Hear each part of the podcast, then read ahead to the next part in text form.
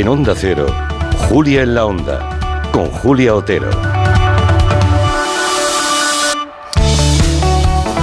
Todos sabemos lo que son los premios Nobel, pero seguramente mucha menos gente eh, sabe que son los premios Show. Bueno, pues los fundó Ran Ran Show, que era un magnate del cine asiático, lo hizo hace 20 años y de alguna forma son considerados como los premios Nobel orientales. Bueno, y además hay otra cosa, un porcentaje de, de coincidencia enorme. Uno de cada siete ganadores de los premios Show después consigue un premio Nobel. Pues bien, la única ganadora española es la doctora Eva Nogales, que es una biofísica de Colmenar Viejo, que bueno, es hija de un pastor de ovejas y de una bordadora, y que nos escucha, doctora Nogales. ¿Desde dónde? Buenas tardes. Hola Julia, pues desde Berkeley, en California. Desde California. Bueno, la verdad es que me gustaría repasar así en versión breve el currículum de la doctora Nogales para que se hagan una idea los oyentes de con quién estamos hablando. Ella estudió física en la Universidad Autónoma de Madrid. Cuando acabó la carrera siguió con sus estudios en Reino Unido, se doctoró allí en biofísica. Cuando acabó la tesis eh, se fue a California, desde donde nos habla hoy. Allí hizo el postdoctorado. Es miembro de la Academia Nacional de Ciencias de Estados Unidos desde el año 2015, algo que solamente han conseguido dos mujeres españolas, ella y Margarita Salas. Bueno, ¿cómo, cómo, cómo se encaja, cómo se recibe un premio tan importante como este, como el premio Show? Eh, Eva. Pues mira, Julia, con muchísima alegría ah, y con un sentido muy gratificante de que lo que tú has hecho, de tu esfuerzo de muchos años, pues que la comunidad científica lo considera pionero y que ha marcado el ritmo en tu campo. Eso es excepcional y además em, como que me, me da mucha mucho orgullo el, el, haber trabajado con la gente que hizo ese trabajo en mi laboratorio y, y ser un equipo tan potente. ¿Cuánta gente, muchísima ilusión. ¿Cuánta gente tiene a su cargo, doctora Nogales? ¿Cuánta gente trabaja con usted en el laboratorio? Pues pues ahora mismo tengo cuatro estudiantes de tesis, siete postdoctorales y luego tengo pues una jefe de laboratorio, una investigadora más senior, un informático, mi secretaria y unos seis o siete estudiantes de, licenciatura que, que trabajan más directamente pues con mis postdoctorales. Ajá, que son seguramente los alumnos más brillantes, ¿no? Eh, o sea que al final Los elegimos, es la son, la creme de la creme De, la Universidad de California en Berkeley, que es una de las mejores universidades en Estados Unidos. Imagínense, la creme de la creme de esa universidad que ya es la creme de la creme, ¿no? Me gustaría saber, Eva, ¿en qué momento empezó usted a convertirse en la creme de la creme? Porque, como decíamos, siendo como es hija de un pastor de ovejas y de una bordadora en Colmenar Viejo, y acabar eh, en este momento, acabar no, está en este momento a mitad de carrera científica, ¿no? Eh, siendo profesora distinguida de bioquímica, biofísica y biología estructural en Berkeley, significa que en algún momento, em, seguramente muy pronto, empezó ya usted a despuntar. Ah, mira, primero, si me das la oportunidad, voy a aclarar un poquito lo de mi padre y mi madre. Em, Sabes que Colmenar Viejo es un, eh, era en mis tiempos y en los tiempos de mis padres un pueblo de labradores, y, de ganaderos. Mi padre era, uno de, una, era de una familia de labradores y ellos tenían tierras y tenían rebaños y cuando era muy pequeño, pues adolescente, ya se dedicaba a tener cuidado de esos rebaños. Para el tiempo cuando ya se casó con mi madre, que había sido bordadora también ella de adolescente, mi padre se dedicó a, a otra cosa, era, era camionero, trabajaba en obras y cosas así. Y mi madre se dedicaba a nosotros, eh, muy, muy dedicada. Eh, los dos Mm, con un tremendo sentido de la responsabilidad, del trabajo bien hecho, del valor del esfuerzo y eso, y muy interesados en que mi hermano y yo estudiásemos y tuviésemos la educación que a ellos se les había negado, pues por eso, por ser hijos de la posguerra española. Entonces, yo siempre me esforcé mucho, fui muy buena estudiante, tuve la oportunidad de marcharme al extranjero a hacer una tesis doctoral y luego lo que, en lo que yo había trabajado me dio la oportunidad de hacer un postdoctoral aquí en Berkeley, en el Lawrence Berkeley National Lab, es un laboratorio del Departamento de Energía de los Estados Unidos, y, um, y ahí tuve un, un, hice un trabajo excepcional que llegó a la, a la portada del Nature y fue lo que hizo que consiguiese ser um, profesora aquí en la Universidad de California ahora y también ah, investigadora de Howard Hughes, que me ha dado durante muchos años ah, pues una gran ventaja porque Howard Hughes estableció una, una especie de fundación de instituto que financia los 300 laboratorios que consideran mejores en Estados Unidos. Ah, tenemos reviews que ocurren, o sea, nos, nos evalúan cada cinco, ahora cada siete años y nos comparan con los mejores, los mejores investigadores del mundo. Y yo he conseguido mantener ese estatus durante mucho tiempo y eso también, pues, ha, permitido que tuviese eh, los proyectos y, y la financiación para trabajar a un nivel, pues, eso de competitivo a nivel internacional. Y esa es mi historia. Bueno, es una historia apasionante que ha resumido, ha contado Eva Nogales, así como quien no quiere la cosa, pero yo creo que cualquiera que esté siguiendo esta conversación se está dando cuenta de lo que estamos hablando, porque ah, acaba de decir que, bueno, que tus padres, perdona, te voy a tutear porque me parece que, que, puedo, porque soy... Me encanta que lo hagas, gracias Julia, te lo agradezco.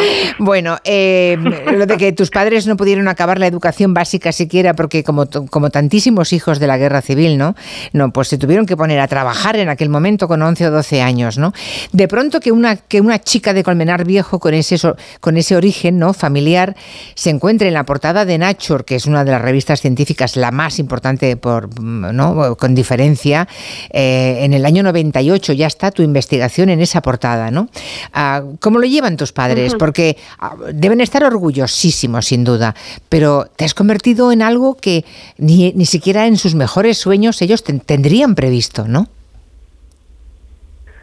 Pues yo creo que ellos siempre tenían unas, unas expectativas muy altas de donde, de donde yo podía llegar. Lo que pasa es que, claro, ellos no, no entendían, a lo mejor no pensaban mucho en el mundo académico, pero según iban pasando los años y fueron viendo mi éxito, pues lo disfrutaron conmigo y yo intentaba siempre explicarles lo mejor que puedo el tipo de cosas que hago y por qué son importantes y tuve la suerte de, pues eso, que uh, esa cubierta de 1998 pues que la recogieran los medios de comunicación españoles y, y, que yo me hiciese famosa ya en mi pueblo, que mi pueblo me dedicase una calle, que me hicieran hija predilecta. Entonces esto mis padres sí que lo entienden porque es muy cercano a ellos y además ellos entienden la repercusión del trabajo que hacen científicos como yo a largo plazo para la salud y para, para la creación de terapias. Entonces saben que también estoy haciendo algo que es bueno para la humanidad, tanto desde el punto de vista del descubrimiento de cómo funcionan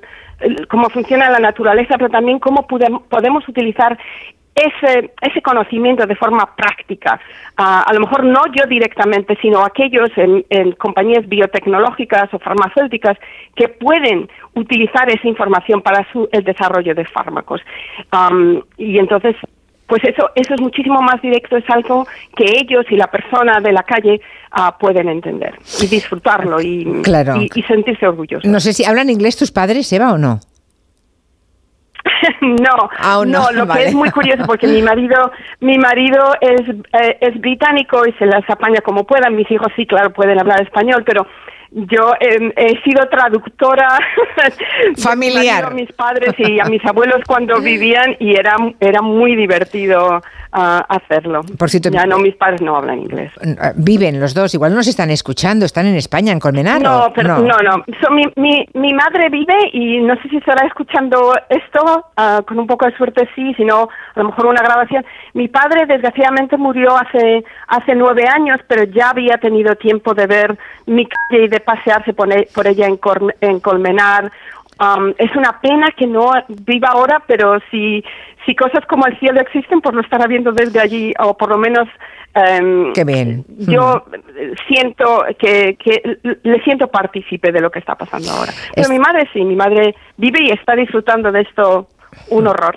Claro, es que seguro que una parte de lo que es Eva Nogales, de cómo es y en lo que se ha convertido, se debe a los padres. Eso siempre es así, ¿no? Bueno, vamos a lo que vamos. decías hace un momento. Claro, decía hace un momento la doctora Nogales que, que mm, bueno, pues eh, que sus padres entienden perfectamente cómo los estudios, las investigaciones en, la, en las que ella está, pues pueden tener a medio o largo plazo unas consecuencias y unos resultados en la salud de miles o de millones de personas personas, ¿no? Vamos a ver si conseguimos entender lo que hace la doctora Nogales. No es fácil. Vamos a ver en qué consiste el trabajo. Yo he visto que ah, el premio Show 2023, tan importante en ciencias de la vida y medicina, es por un trabajo pionero de la doctora Nogales, ojo, escuchen, en biología estructural de transcripción de genes. Mm, a ver si nos puedes contar, Eva, en qué consiste ese trabajo. Muy bien, lo intento. Venga.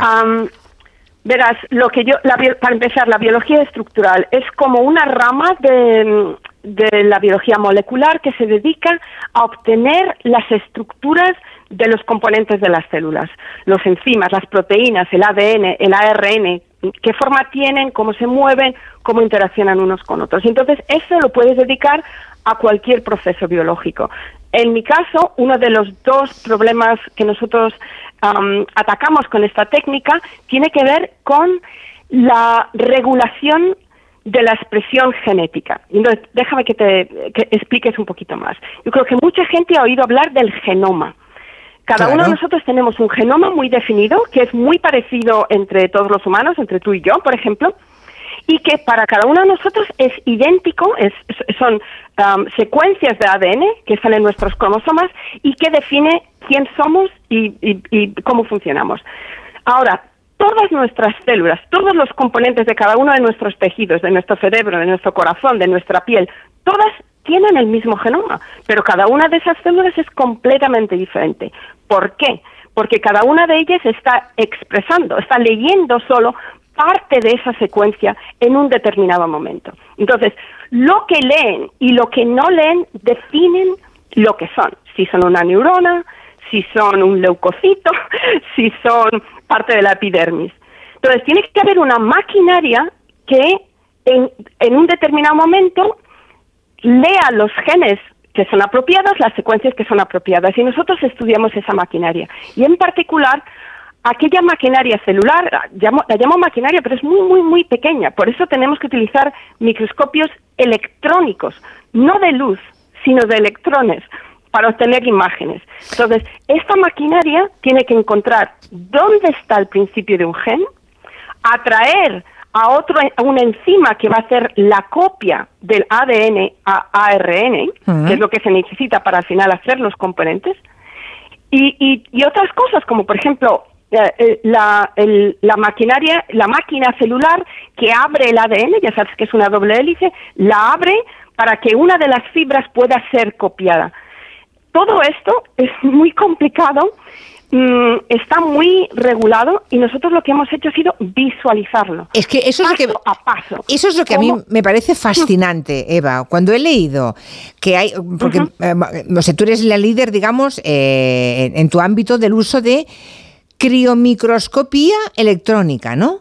Criomicroscopía, es decir, un criomicroscopio electrónico que no es un tema de luz, sino de electrones, decías, con el que eso que estás contando es posible visualizarlo, o sea, puedes visualizar los movimientos para, para, que todo ese proceso que has contado ocurra delante de ti, pero he visto que tienes que hacer como un millón de fotos de una proteína, combinar las imágenes con superordenadores y ahí átomo a átomo tienes toda la estructura, incluso en tres dimensiones, ¿no?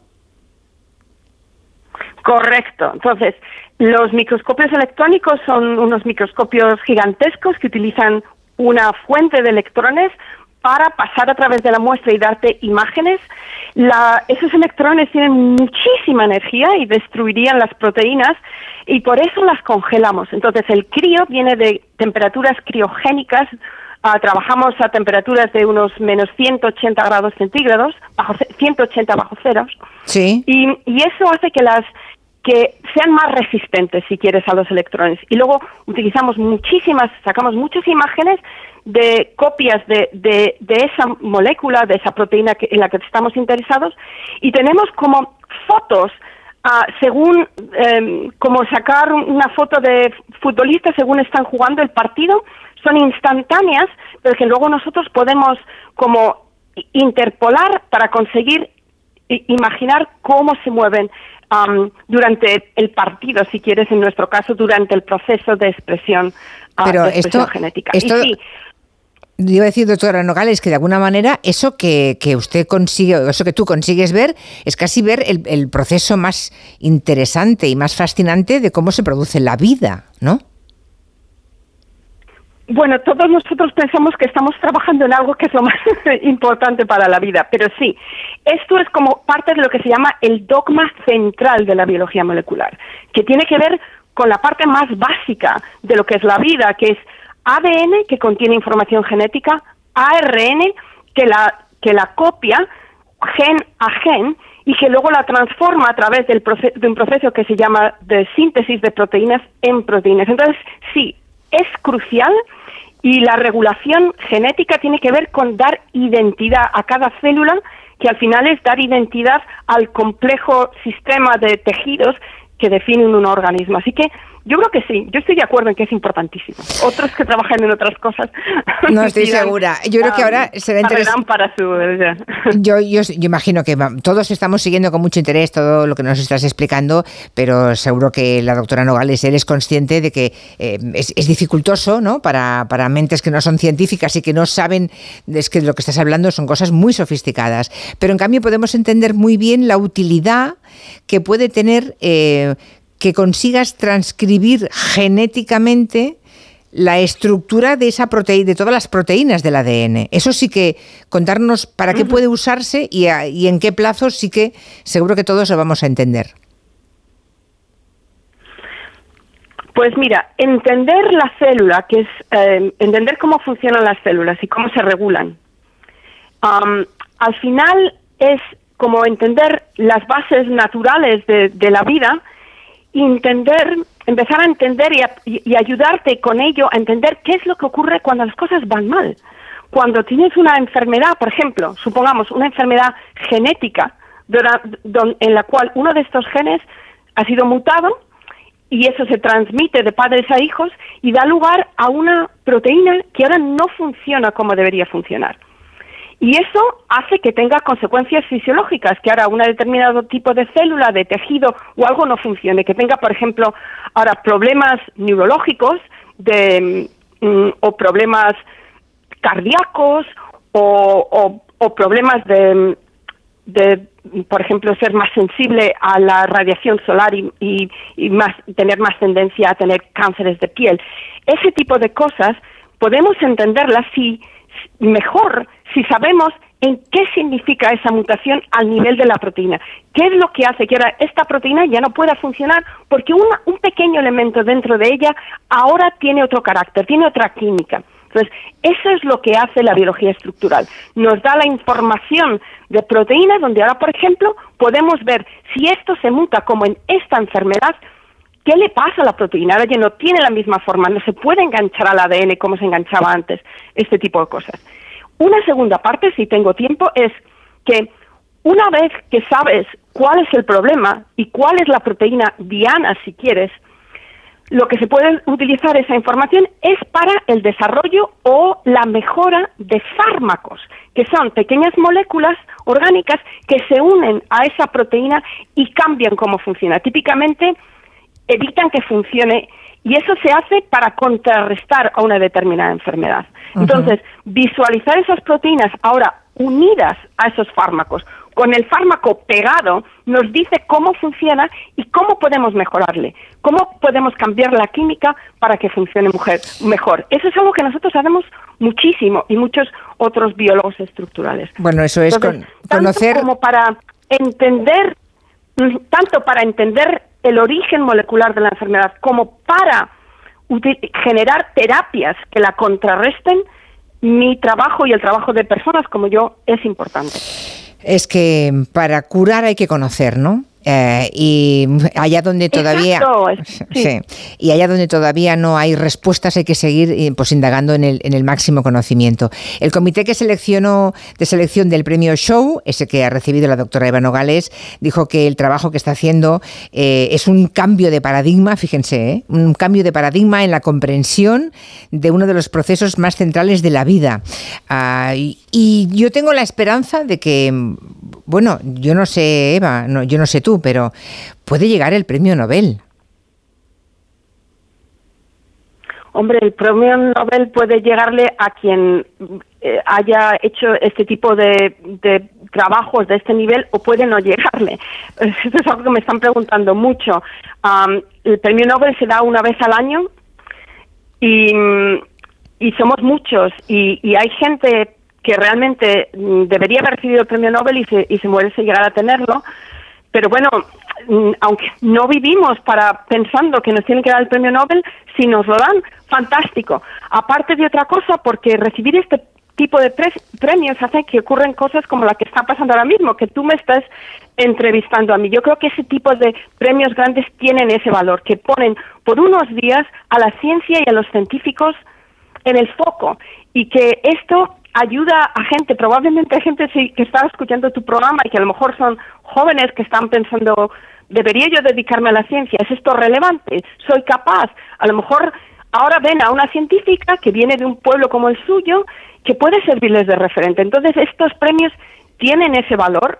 No necesariamente se lo dan a todo el mundo que lo, que lo merece, pero aquellos a los que se lo dan pueden, tienen una oportunidad de ser el foco durante un tiempo, promover la ciencia y servir de referente para una nueva generación. Y eso te lo agradezco mucho, Julia, que te tomes este este interés. No creas. es el eh, valor. No te aseguro. Que yo le vea estos premios. Te, ¿eh? aseguro, Eva, que tenemos la, eh, si hay algo en lo que tenemos siempre atención puesta es, tú decías, cuando se pone el foco sobre alguien. Nosotros vamos buscando a la que vemos una pequeña linternita, aunque sea una luz muy pequeñita, ahí que nos vamos, porque el mundo de la ciencia nos apasiona y porque descubrir a grandes científicos, como en este caso tú, traerlas a la radio y dar una charla de alguien con, con, tu reputación y con tu currículum, me parece que es usar también la radio y los medios de comunicación para, para, para difundir, ¿no? Para tirar hacia arriba de todos, de alguna forma, ¿no?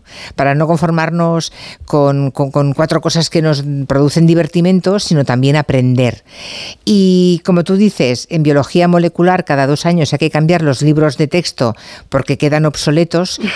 es verdad que es muy complicado llegar a tener un premio Nobel porque hay mucha gente muy potente investigando y muy buena, pero tenemos toda la esperanza en que mm, tal vez entre, entre los candidatos y entre los señalados por los dioses este, este pronto algún día Eva Nogales. Me ha encantado conocerte, Eva.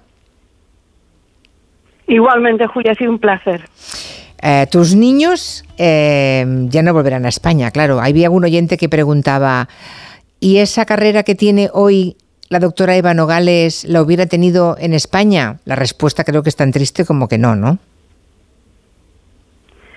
Pues es más difícil. Obviamente tenemos científicos excepcionales en España, pero muchos de ellos tienen que trabajar en condiciones que no son las que yo he tenido en Estados Unidos, mm, con financiación que es más baja, pero sobre todo menos estable. No hay un equivalente de Howard Hughes. Lo que necesitamos es un es un magnate español que decida ah, invertir a largo plazo como, como hizo Howard Hughes, que está muy obsesionado con la cuestión biológica y de, y de salud. y, por ejemplo, y, y, tener un sistema en general que, que apoye, que valore al científico, pero que, lo ve, que vea la ciencia como un proyecto a largo plazo, no como algo que, que, que tiene que dar resultados en, en cuatro años. Eso es una visión muy pobre. No se pueden hacer cosas realmente pioneras y valientes con ese tipo de horizonte. Tiene que ser un poquito más amplio que eso. Pero, uh, pero la gente en España hay grupos muy potentes también que están haciendo mucho trabajo. Yo colaboro con algunos de ellos. Um, pero es cierto que, eh, eh, sobre todo en, cuando yo empezaba, era, era, más, era más difícil. Yo creo que con un poco de suerte las cosas están cambiando. Yo creo que la pandemia ha, mm, ha demostrado que la ciencia tiene un, puede hacer una contribución excepcional a la sociedad en momentos de, crisis. Me encantó cómo toda la comunidad científica se unió para el trabajo contra para describir, eh, aprender sobre el COVID y poder diseñar, pues eso, las la vacuna rápidamente, sí. rápido, basadas en un montón de trabajo que se había hecho durante decenas de años anteriormente. Claro, claro, claro, claro. Ese tipo de A mí es un mundo es un mundo que me apasiona y por ejemplo la historia de la doctora Caricó, que sí obtuvo el premio Nobel, que es un poco la madre de la vacuna del COVID, ¿no? La doctora Caricó, su historia es impresionante porque desde los años 80 estaba investigando en ese sentido y bueno, prácticamente ya tuvo que dejarlo porque no tenía ningún tipo de financiación y al final resulta que en el 2020 el planeta encuentra la solución a una pandemia la de COVID-19, con, mm, eh, con, el trabajo de investigación de una mujer que llevaba veintitantos años, casi 30 años trabajando en eso, ¿no? Eso es lo espectacular, realmente. Extraordinaria, absolutamente pionera, valiente, con verdadera visión original, creativa y, y, que, y que apostó por algo y, y siguió con ello contra contra viento y marea. Sí, Verdaderamente un, un, referente. La doctora Carico y también un referente, la doctora Eva Nogales. Eh, te agradezco mucho el tiempo que nos has dedicado. Si algún día vienes por España, eh, dilo porque me encantará sentarme contigo en el estudio y charlar más largamente. Doctora, gracias por todo y qué orgullo de verdad. Puedo sentir perfectamente lo que, lo que tu madre debe sentir y tu padre, como tú decías, desde donde esté, eh, también lo sientes que, así es. Gracias y hasta pronto. Gracias. Espero conocerte un día en persona. Sí, adiós, gracias. Llegamos los oyentes muy impresionados también, escuchando con mucha atención. Nos quedamos con ese nombre, ¿eh? A ver si tenemos suerte y es premio Nobel.